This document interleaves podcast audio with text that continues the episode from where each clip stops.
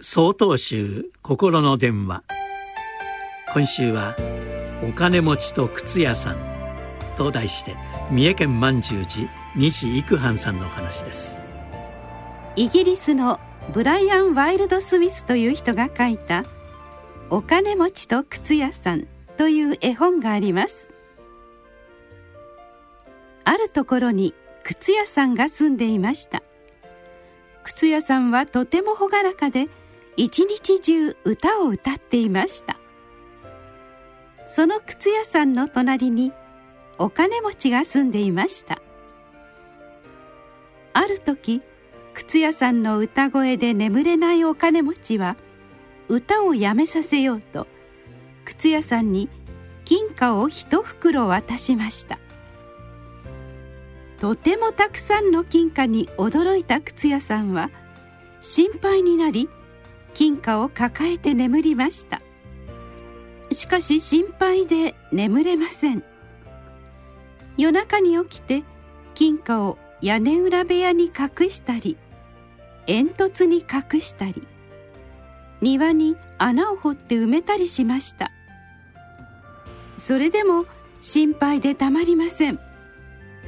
靴屋さんはいつも金貨のことが心配で心配で仕事も歌を歌うことも眠ることさえもできなくなってしまいました。とうとう靴屋さんは金貨を持ってお金持ちの家に行きました。この金貨をお返しします。金貨のことが心配で病気になりそうです。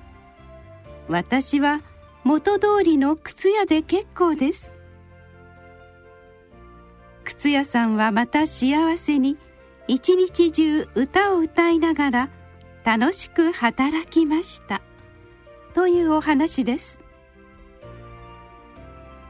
このお話の大切なところは靴屋さんが簡単にお金に執着してしまうところそして最後には手放すというところです。お金は生活する上で必要なものですが欲望の象徴になることもあります。必要以上に手にすると心がとらわれて不幸になることもあるようです。程度の差はあれ人はあらゆるものに執着し苦しみます。特に欲に心がとらわれると苦しさはますます大きくなります。そのことに気づいた靴屋さんはお金と一緒に執着の心を手放したのです。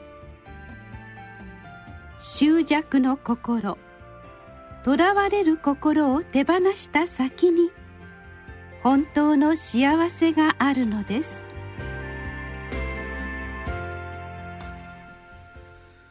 2月12日よりお話が変わります。